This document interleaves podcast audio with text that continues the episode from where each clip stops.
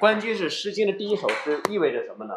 意味着在中国文化文学史上，关雎是排在第一位的。你只要翻开中国古代文学，第一首第一篇文章就是关雎，所以我们学的第一首诗就是关雎，这也是关雎的意义。而且关雎他是写一首诗，是一首什么诗？记得不？对，夫妇之德，或者是一首爱情诗。中国儒家文化是以家庭为出发点，有了夫妇，才有了孩子，才有了才有了忠孝，才有了孝，才有了忠，才有了仁，对不对？《论语》里面说，仁是儒家的核心，但是孝悌也者是为人之本与，没有孝悌就谈不上什么仁。所以，夫妇之道是一切没有夫妇就一切都没有基础了。都不存在，所以我们要了解关雎这首诗的意义。那今天因为上课时间短，就只是把这首诗给大家串了一下一些字的读音以及意思。我们还没有开始读，我们要达到一个什么目的呢？第一，了解这首诗的意思、背景、读音；第二呢，我们要把这首诗能够去背诵下来。背下来以后呢，下一步要干嘛？朗诵。朗诵呢，就是你要脱稿的，不是照着念的，而是要去，要用你的肢体语言、你的声音去把它用完美的去演绎出来。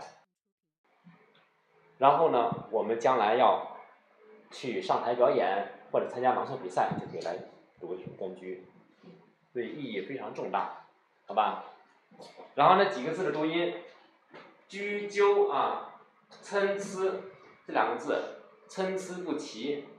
我们昨天去学《孝经》的时候，学到那个“身不敏”，对吧？也是这个字吧？是曾参曾参，在那是读“身”。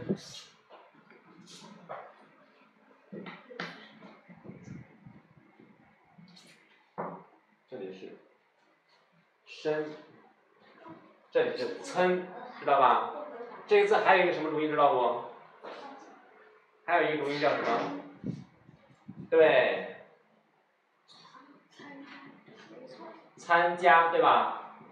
读，吃，安，参参加，参加参加要搞我录音了。参加，参参加，参加对吧？多音字啊，汉字有很多很多音多音字占了很大的比例，至少得占到百分之六七十七八十。还有一个读音叫什么，知道不？我们要借这个机会把这个读音一定要搞清楚了，因为你们会遇到。它还有一个读音读三。三。读三。就等于这个三。知道，这个我知道吧？所以呢，这一个字，我们通过学习今天的关雎，还有昨天的《孝经》，我们要知道这个字读音，参。身以及平时的参还有三，嗯，这个字平时读服对不对？服装、服务，但是我们去读关雎的时候读破，只有在关雎里面读破，还有其他读音就不讲了，因为我们现在涉及不到，讲了你们也记不住没有意义，以后有机会再去讲其他的读音，比如读复。读铺都有，我们现在不去讲，我们只要记住在这里读破，好吧？还有一个就是我们今天说到这个乐，我们在这个《诗经》里面呢，这首关雎里面读要，这个要记住。然后呢，它还有一个读音读乐，是我们平常见到的，古文里面没有乐的音。还有音就是落。落，还有读音读什么？乐，对，音乐的乐，在这儿我们读要，记住了。然后下面我们这样哈，还是按照我们习惯的那种，我读两句，你跟着读两句，好不好？关关雎鸠，在河之洲。关关雎鸠，在河之洲。窈窕淑女，君子好逑。窈窕淑女，君子好逑。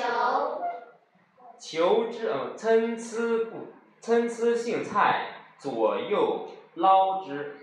参差荇菜，左右捞之。窈窕淑女，寤寐求之。窈窕淑女，寤寐求之。求之不得，寤寐思破。求之不得，寤寐思破。悠哉悠哉，辗转反侧。悠哉悠哉，辗转反侧。参差荇菜，左右采之。参差荇菜，左右采之。窈窕淑女，琴瑟友之。窈窕淑女，琴瑟友之。参差荇菜，左右芼之。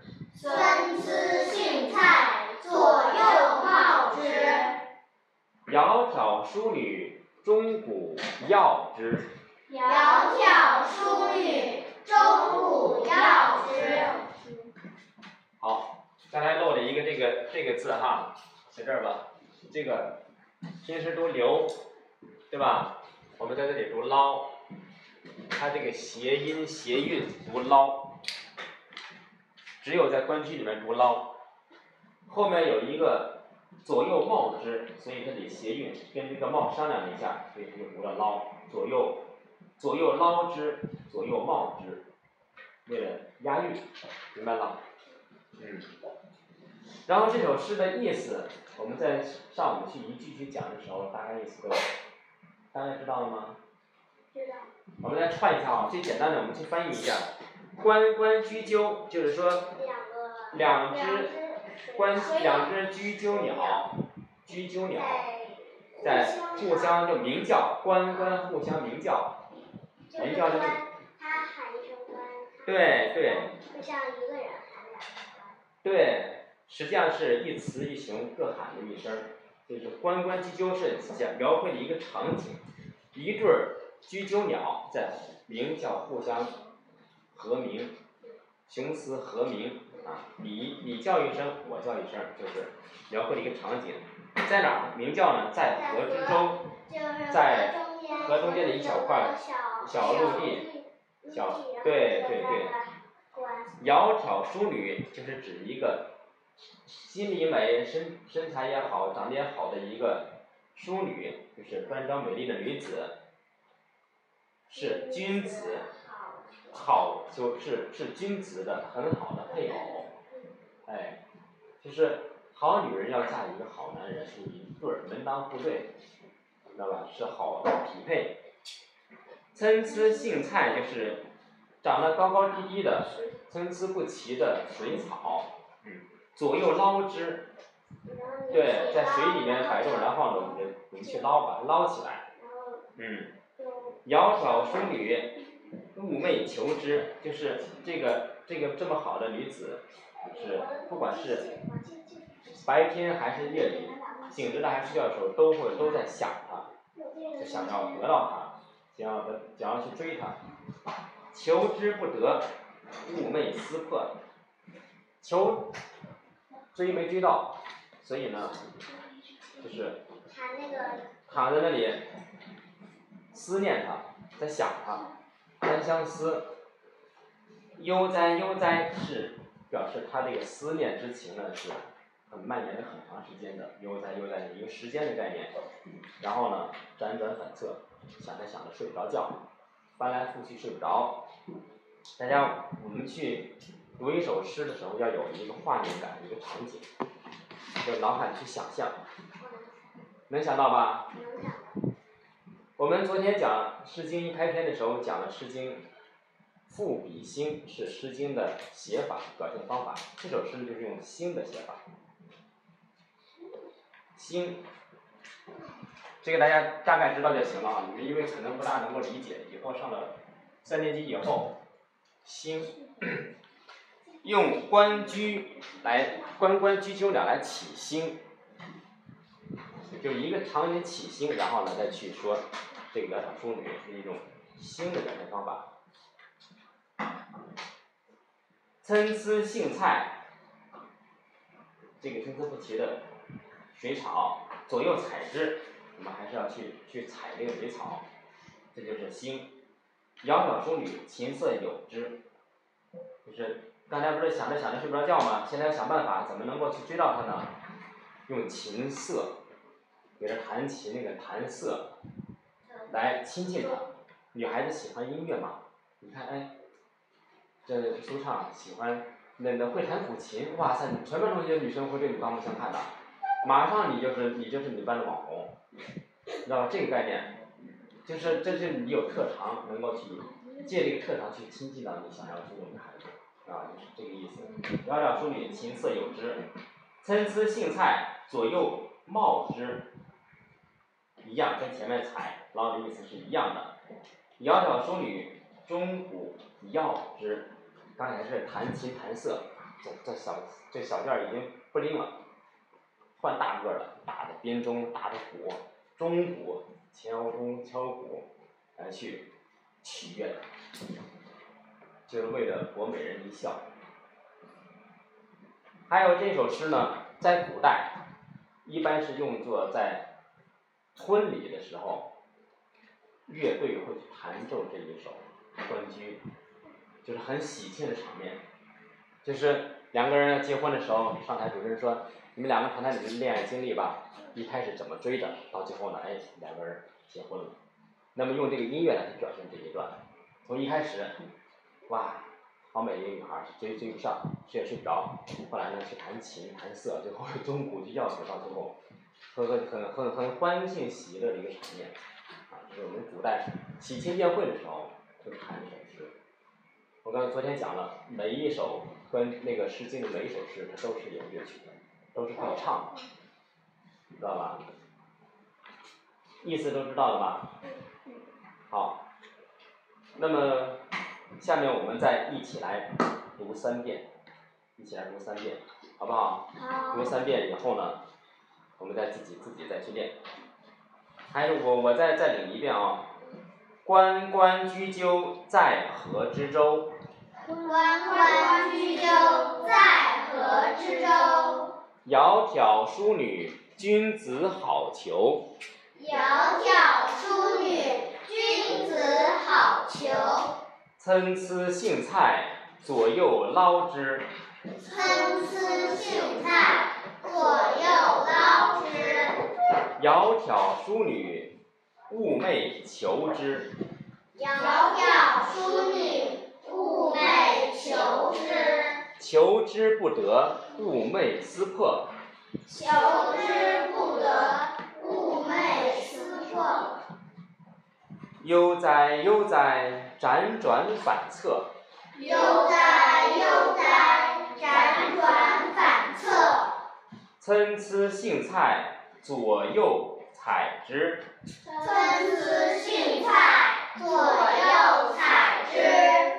窈窕淑女，琴瑟友之。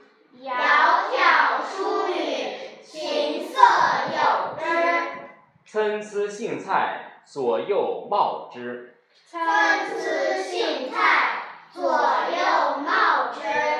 窈窕淑女，钟鼓药之。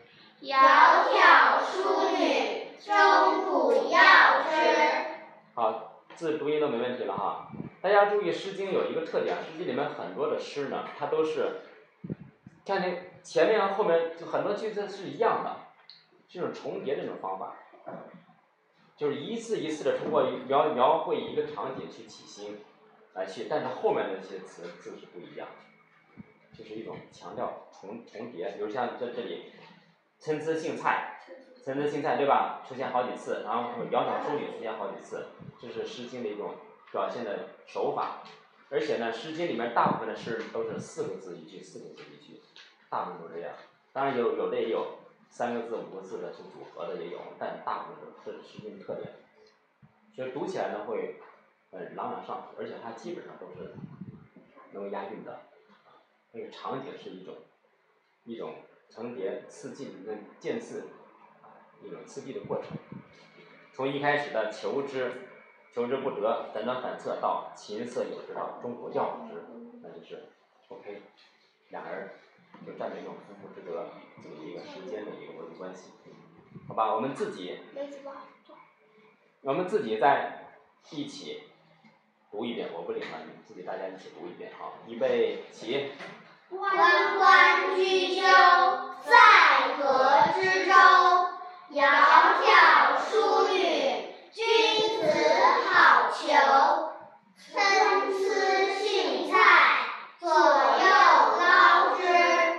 窈窕淑女，寤寐求之。求之不得，寤寐思佩。悠哉悠哉，辗转反侧。参差荇菜，左右采之。窈窕淑女，琴瑟友之。参差荇菜，左右芼之。窈窕淑女，钟鼓料之。好，就是有一个字的读音可能给大家在那含糊，就是拿不准。破，这个破呢实际上是一个撕破，不要太用力去发那个音，不要破，像刚才谁说的破喷人家一脸，就不对了，应该是撕破，就轻音给它发出来就行了，好吧？这个破点到为止，寤寐就是求之不得，寤寐思破。亲，要求之不得，寤寐思破，这个声音就破了啊，就不好听了。好，再来一遍，预备起。关关雎鸠，在河之洲。窈窕淑女，君子好逑。参差荇菜，左右捞之。窈窕淑女，寤寐求之。求之不得，寤寐思佩。悠哉悠哉，辗转反侧。参差荇菜，左右采之。窈窕淑女，琴瑟友之。参差荇菜，左右芼之。窈窕淑女，钟鼓料之。好，你看感觉很好了吧？然后大家读得很顺了，自然而然每个人声调都提高了，就比第二次和第一次读的声调都高，都很整齐，对吧？就是自己就有那个自信，就对于一首诗你理解了它的意思，而且知道这个字的准确发音以后呢，你自己自信心会大增，自信心大增以后，你自然会提高嗓门，对吧？你去跟人去争论一个什么东西的时候，你都会去大声点儿去讲出你的道理来。如果你自己心里虚的时候，你肯定声音就低，对不对？所以呢，朗诵一定要大声的把它读出来。但是我们呢去去表演的时候呢，不不一是不是说一定要每个字都要去很重的音很大声去读，朗诵要强调一个轻重缓急，有的字该大声的重音，有的字应该轻声的，因为朗诵要你要把这个感情要加进去，而不是就是你你去读一首诗，去朗诵一首诗的时候呢，你不只是把它读下来，而是要把它表演出来、演绎出来，就和平时读就不一样。那我们第一步呢，就是先把它先读顺了，读得非常顺，然后把它背诵下来，好吧？那么咱们现在就这样哈，第一季可以背都是一个字一个字背下来的，不是戳堆儿的。我们现在自自己先自由的先读一下，然后待会儿谁能背起来就举手啊，我看看你们谁背的快。